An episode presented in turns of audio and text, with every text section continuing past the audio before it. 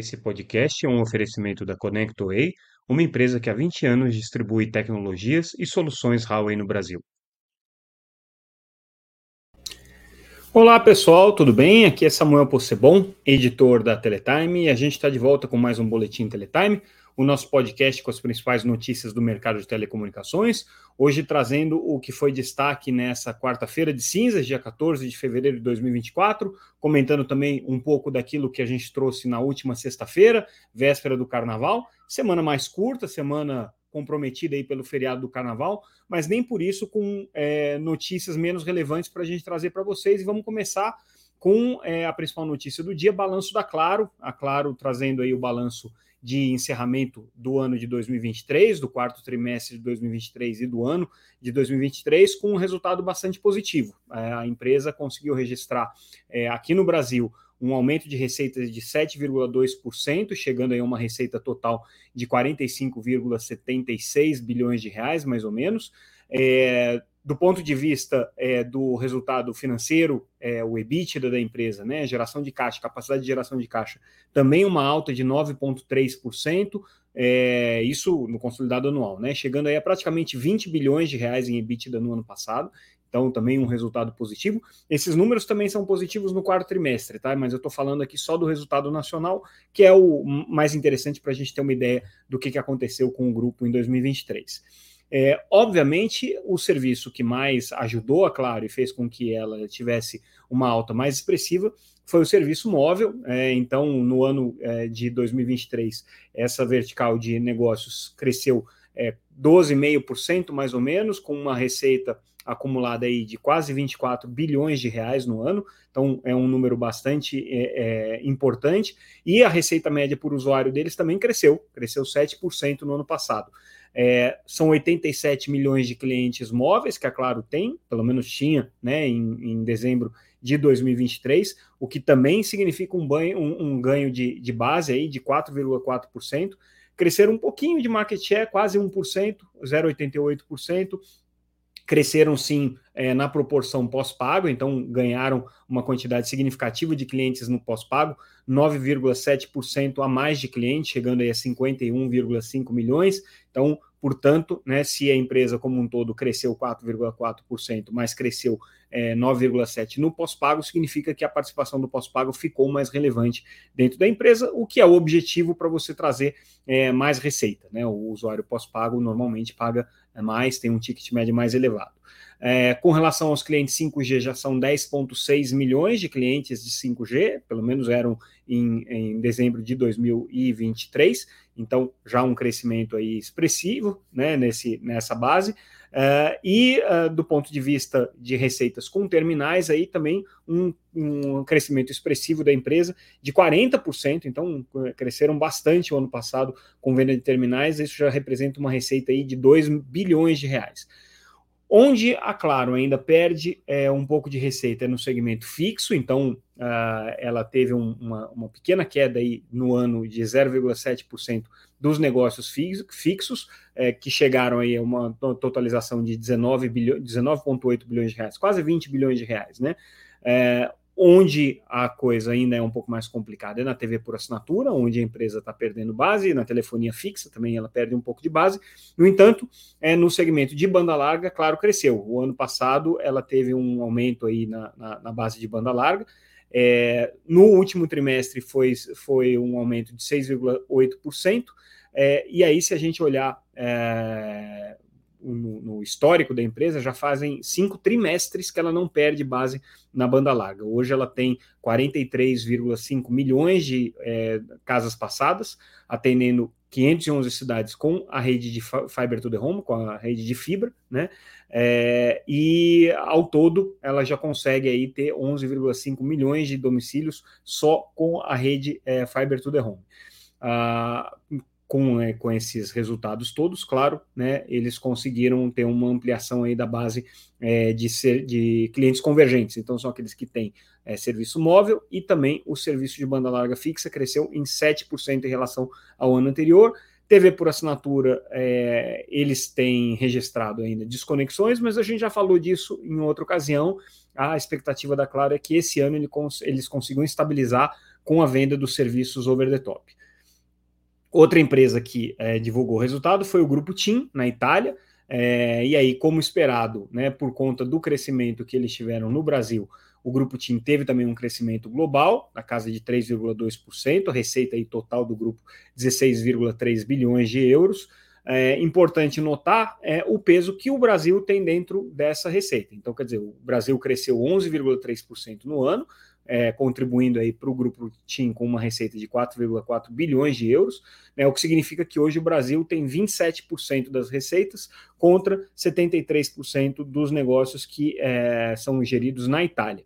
Lembrando que a TIM está agora se desfazendo da rede fixa na Itália, na rede é, de fibra, né?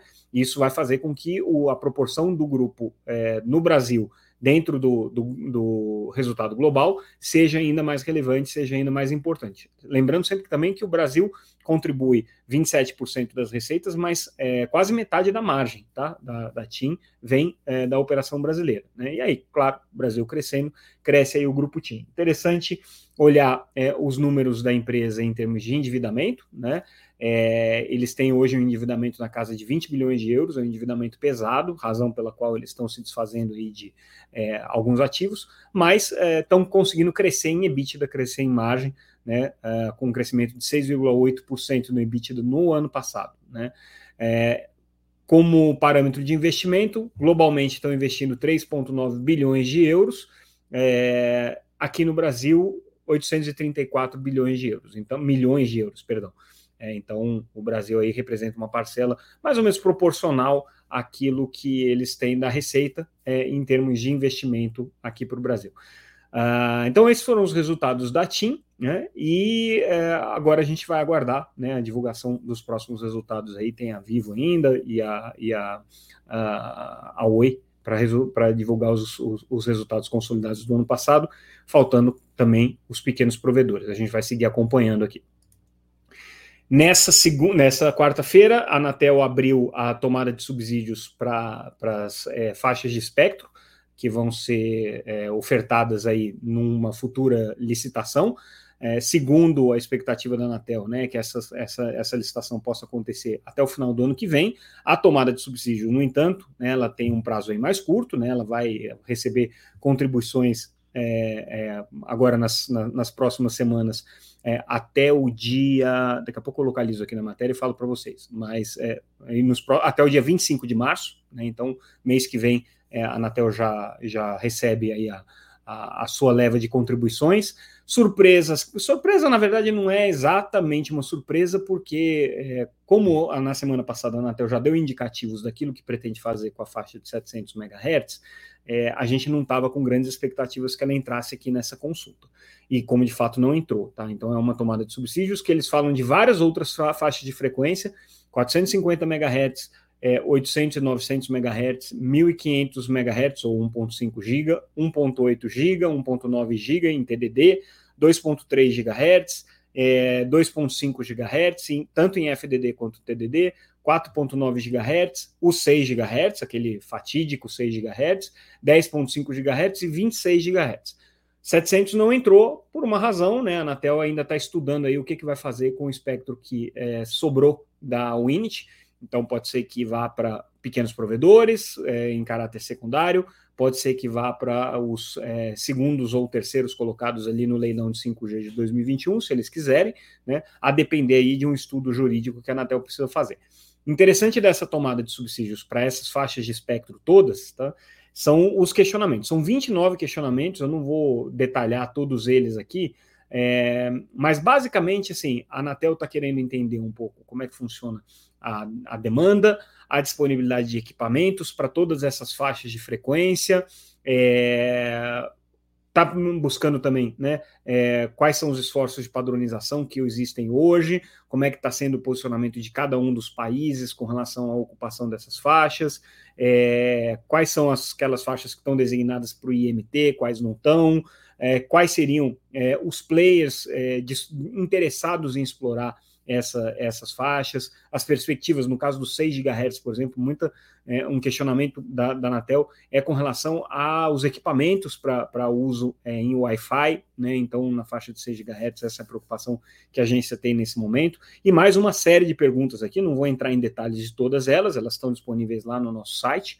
www.teletime.com.br, mas lá vocês vão conseguir ter um pouquinho mais é, de é, noção de quais são os questionamentos que a Anatel está fazendo nesse momento aqui. Obviamente, quem está interessado é, nesses leilões de espectro e na futura dinâmica de é, alocação de frequências no Brasil é uma parada obrigatória e essa tomada de subsídios que a Anatel está fazendo, até porque tem lá o estudo é, é, de análise de impacto é, regulatório, né, tem uma série de, de documentos ali que vem acompanhando, aliás, estudo de análise de impacto regulatório ainda não. É, mas tem os estudos que a Anatel é, tem produzido até agora, então ah, dá para ter uma boa ideia do que, que a agência está pensando com relação a essas diferentes faixas aqui. E aí a gente traz uma matéria da sexta-feira passada, da semana passada, é, véspera do carnaval, que é uma análise né, que é, a gente produziu com base em entrevistas que a gente fez e também um relatório é, que foi elaborado é, pelo BTG com relação a quem se beneficia, quem ganha e quem perde com a proposta que a Anatel fez para o espectro da Winit. Né? E basicamente é, é, consenso quando a gente conversa com é, os especialistas aí do mercado de que existe um claro direcionamento da Anatel é, para que esse espectro vá para os pequenos provedores. A Anatel nunca escondeu isso, né? É, obviamente a intenção dela é fazer com que pequenos provedores possam utilizar. Mas tem é, uma questão aí que fica no ar, né? Ainda que BrisaNet e Unifique sejam indiretamente, e também a Liga e a, e a, e a Cloud to You, né? A Yes é, sejam é, as mais beneficiadas, porque seriam as primeiras da fila, né? É, a questão que fica é se, ao fazer a alocação para uso do espectro em caráter secundário, que é uma das opções que a Anatel tem, ela não vai prejudicar um futuro leilão. Isso porque, né, uma vez que o, o player regional estiver utilizando em caráter secundário, ainda que ele não tenha nenhum tipo de proteção, nenhum tipo de garantia, fica muito difícil para um, um novo player é, entrar em caráter primário, principalmente porque são modelos muito diferentes. Né? Enquanto é, o modelo de exploração em caráter primário provavelmente vai ser muito próximo daquilo que a Winit estava querendo fazer com uma operadora de atacado, né, com uma rede de atacado ou uma rede neutra para a faixa de 700 MHz, e que provavelmente é um modelo que é, uma Highline teria interesse de oferecer. Se você é, parte já para o licenciamento dessas faixas em caráter secundário, é, vai ser espectro direto na veia do operador. Então, né, não vai ter esse intermediário no meio da cadeia e vai ficar muito difícil de depois você viabilizar um modelo de uma rede neutra. Então, a Anatel está com esse dilema na mão aí, como é que ela vai lidar com é, o, o segundo momento, a partir agora da constatação de que a Unity está realmente fora do mercado, né? A Anatel já aprovou a devolução da autorização de uso de espectro, está agora com o processo correndo sobre as sanções que podem ser aplicadas para o INIT, as condições, as multas que vão ser aplicadas e tudo mais, mas assim, o espectro já voltou para a União. E aí agora o grande dilema é saber o que vai ser feito com isso. A Anatel está com essa dificuldade, mas por enquanto, né, gol aí das é, pequenas provedoras que estão é, com uma situação aí já mais é, confortável de uso para essa faixa é, uma vez que a Anatel já indicou que uh, a destinação é, do, do, do, espectro muito provavelmente vai ser para elas em caráter secundário. Outra notícia que a gente traz são os é, integrantes aqui do Comitê é, de Nacional de Cibersegurança, que foi criado no comecinho do ano e agora é, nomeado né, o, o, o painel completo aqui, os integrantes desse comitê. Esse comitê é importante porque ele tem uma série de funções relacionadas à cibersegurança, entre elas promover o desenvolvimento de produtos, serviços e tecnologias nacionais, é, garantir confidencialidade, integridade, autenticidade e disponibilidade de soluções de dados, utilizando processamento, armazenamento e transmissão, fortalecer a atuação diligente no ciberespaço, contribuir para o combate, combate, aos crimes cibernéticos, estimular a adoção de medidas de proteção cibernética, incrementar a atuação coordenada, intercâmbio de informações, etc, etc, etc. É, é um comitê que, que, tem uma participação bastante ampla aí da sociedade, do setor de telecomunicações, quem participa. é, o representante da Conexis, que é a principal associação setorial, então a Natasha Torres é quem é a, a representante aqui do setor de telecom, é, o secretário de telecomunicações do Ministério, Hermano Tércios, e o superintendente de controle de obrigações da Anatel, Gustavo Santana Borges. São os três representantes, vamos chamar assim, do setor de telecom. É, a novidade é que o, o, o, o, esse conselho, esse comitê, ele tem agora também a participação de integrantes da sociedade civil, né? É, e representantes também do Ministério da Educação, do Ministério da Gestão é, e Inovação de Serviços Públicos e, obviamente, do Ministério da Fazenda, além daqueles que já estavam lá, né? Ou seja, é, é, é um gabinete de segurança institucional, Ministério da Defesa, Justiça, enfim, né? É, e também vai ter a participação aqui né, do, do, de representantes aí do Banco Central, né, por conta da questão da centralidade que a cibersegurança tem para o sistema financeiro brasileiro. Falando em coletivos é, importantes, é, a gente traz uma matéria também sobre um relatório que foi feito sobre é, a representatividade do Conselho de Comunicação Social. O Conselho de Comunicação Social é um órgão antigo é, do, do Congresso Nacional, é vinculado principalmente ao Senado é, e existe desde 1991. É, portanto, ah, perdão, 2001. É, portanto, é um, é, um, é um colegiado aí que tem uma história e uma trajetória importante né, no, dentro do setor de, de é, comunicações de uma maneira geral, mas que há muito tempo está extremamente é, subrepresentado do ponto de vista dos setores que hoje atuam no, no mercado de é, comunicação. Aliás, eu falei 2001, não é 91 mesmo, tá? A lei que criou o Conselho de Comunicação Social de 91. É, o, o, o setor de comunicações, vamos dizer assim, basicamente hoje é representado pela radiodifusão, pelas emissoras é, de rádio e TV, é, pela, pelos jornais e revistas e, e, e os profissionais dessa área é, dentro do Conselho de Comunicação Social. Não tem lá representantes do setor de telecom, poucos representantes que a gente poderia classificar como do setor de internet, setor do audiovisual. Então, é, o, essa comissão é, que fez essa análise sobre a representatividade do Conselho apontou justamente essas falhas e onde que o Conselho deveria melhorar. E também melhorar o seu processo é, de eleição e escolha de representantes, porque hoje é um ato praticamente discricionário do presidente do Senado, presidente do Congresso, perdão, que é o presidente do Senado, né?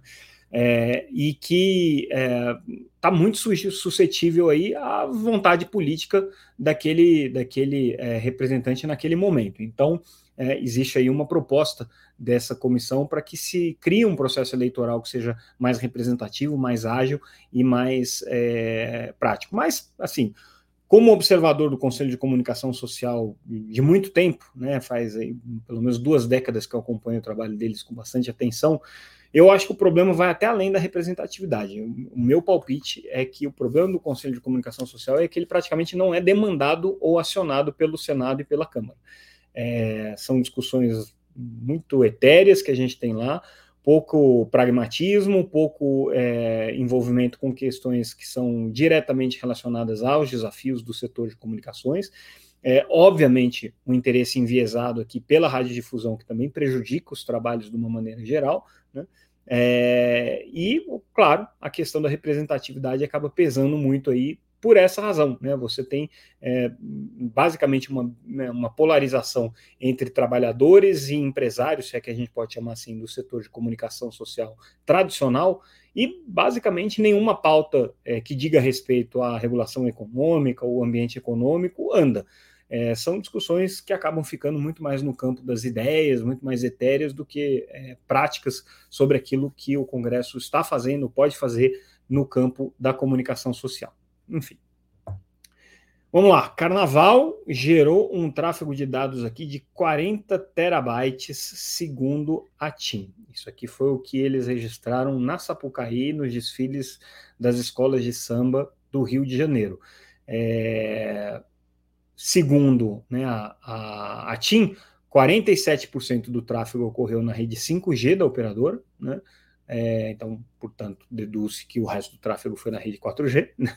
É, velocidades médias aqui no 5G de 300 megabits por segundo, com picos superiores a 1 gigabit por segundo. Claro, é um ambiente muito mais controlado, que a operadora consegue colocar suas antenas e direcionar e dimensionar de maneira correta é, para atender os consumidores da melhor maneira possível. Não é a regra sempre, mas é sempre bom a gente ver um grande evento com essa com essa com esse desempenho.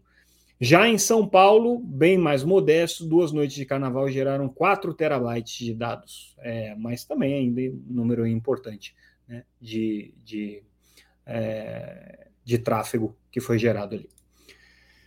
Nessa quarta-feira, a SpaceX anunciou que vai desativar 100 satélites da Starlink, que tem problemas técnicos e podem causar é, outros problemas, então eles vão jogar esses satélites de volta na atmosfera Espera-se que eles se desintegrem antes de chegar no chão, não vão causar nenhum tipo de prejuízo. É, mas o interessante dessa história aqui é a gente ver o que, que a gente está vivendo hoje, né? Uma empresa de satélites que tem uma constelação de satélites e é hoje a grande desafiadora no mercado de satélites, vai simplesmente se livrar de 100 satélites. Tudo bem que não são satélites de porte gigantesco, mas ainda são satélites muito grandes, muito potentes, né? É, e o que eles estão jogando fora é mais do que muitas empresas é, que hoje estão atuando no segmento de, ou buscando atuar no segmento de órbita baixa, é, sonham em ter. Né? Assim, a gente tem a mais próxima aqui, competindo com eles, é a OneWeb, que tem aí alguma coisa na casa dos. Acho que não chega a 500 satélites, agora me escapou um número aqui, mas é, é um número relativamente baixo comparado com a SpaceX. É, e, e, SpaceX aqui tem um projeto para chegar a mais de 30 mil satélites. Né? Então, aliás, acho que já passaram isso. É, então, assim, né, outra dimensão do que a gente está falando.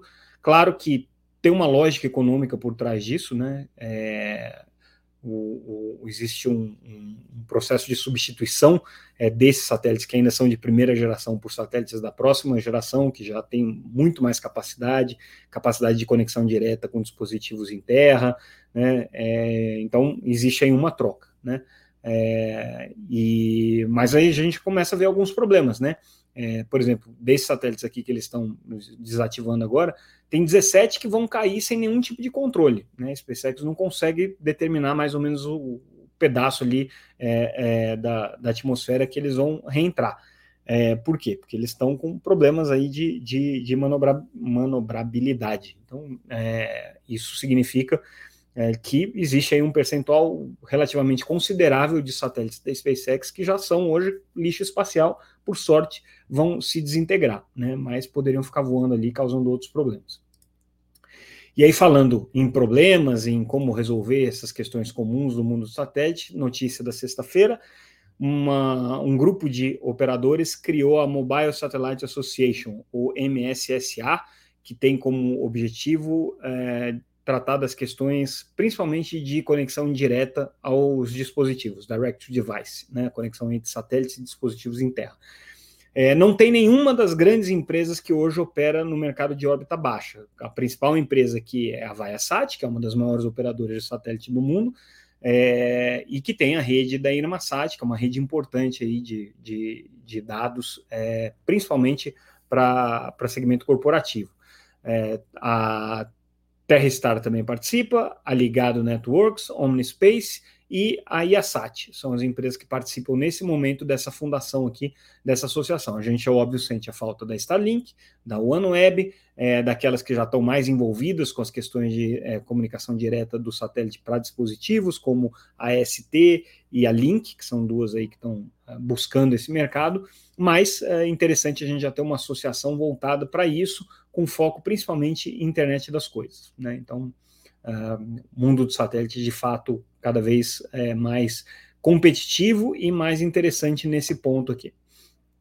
E aí a gente fecha é, a nossa nosso boletim de hoje, destacando uma matéria que a gente fez também na sexta-feira passada sobre o, o, que está acontecendo com as ações da Oi à medida que o, as recuperações judiciais vão avançando. Né? A gente fala as recuperações porque teve a primeira e agora.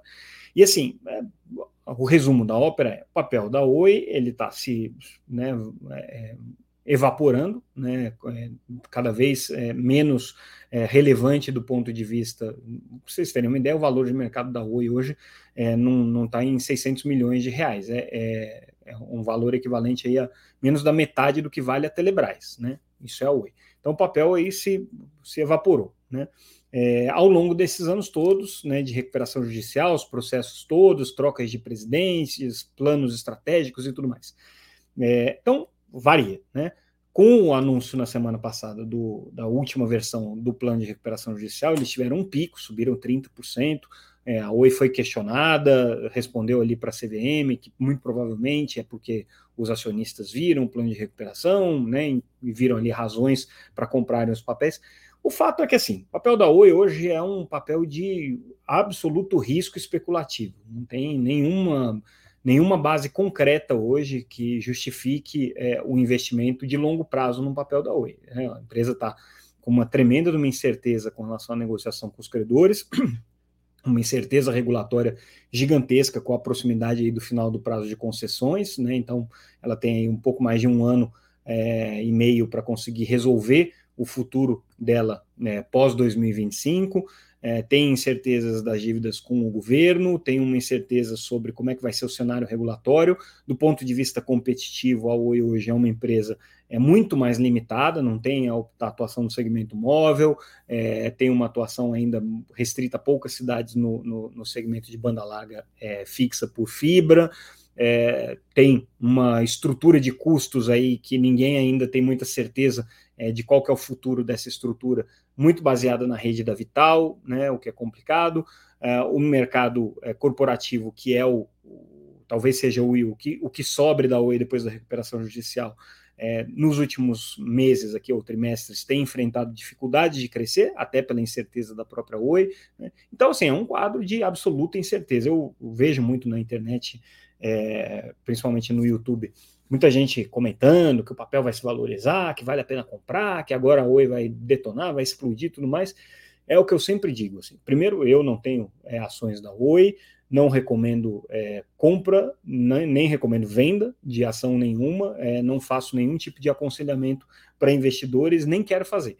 É, a única coisa que eu sempre digo é o seguinte: é, qualquer análise que se faça sobre a situação da Oi é pouco diante da complexidade tanto regulatória quanto financeira que a empresa se encontra. Então, assim, todo cuidado é pouco, né? É o único conselho que eu posso dar para quem estiver investindo em papéis da Oi, tá? Então, é, se muita gente acabou se iludindo nos últimos anos aí, porque a Oi tinha perspectiva de crescimento, tinha um plano estratégico, uma perspectiva de evolução, é o que eu sempre digo, assim, é, quem disse que isso por si só resolveria o futuro da empresa, se equivoca por não conhecer o mercado de telecom e não conhecer principalmente a, os meandros e as dificuldades regulatórias que a Oi tem. É, de muito tempo, mas é muito tempo mesmo, assim, mais de pelo menos é, é, cinco anos, é, quase uma década, é, que a gente fala que a Oi tem um grande desafio do que, que vai ser o futuro dela depois da concessão. Né? Então, não é de hoje que existem essas variáveis e essas complicações, e aí, né, para bom entendedor, meia palavra basta qualquer é, movimento de compra ou venda de ações da Oi tem que levar em consideração essa complexidade. E é isso, pessoal. Com isso, a gente encerra o nosso boletim de hoje. Semana um pouco mais curta, amanhã a gente ainda tem mais um boletim. É, e aí, na semana que vem, a gente vai retomar, já aí com o esquenta do, do Mobile World Congress, que começa na semana seguinte, a partir do dia 26 de fevereiro, que a gente vai estar lá acompanhando, fazendo uma cobertura especial para vocês. Ficamos por aqui, amanhã a gente volta como sempre, obrigado pela audiência, obrigado pela atenção. É, lembrando que tudo que a gente comentou aqui está disponível de graça no site da Teletime, www.teletime.com.br, com muito mais precisão, muito mais profundidade. Aqui a gente faz uma leitura muito mais rápida e mais rasa. É, e eu convido a todos a entrarem no site, se inscrever para receber nossa newsletter e sempre acompanhar a gente pelas redes sociais como arroba Teletime News nas principais casas do ramo. Ficamos por aqui e amanhã a gente volta. Tchau, gente. Obrigado.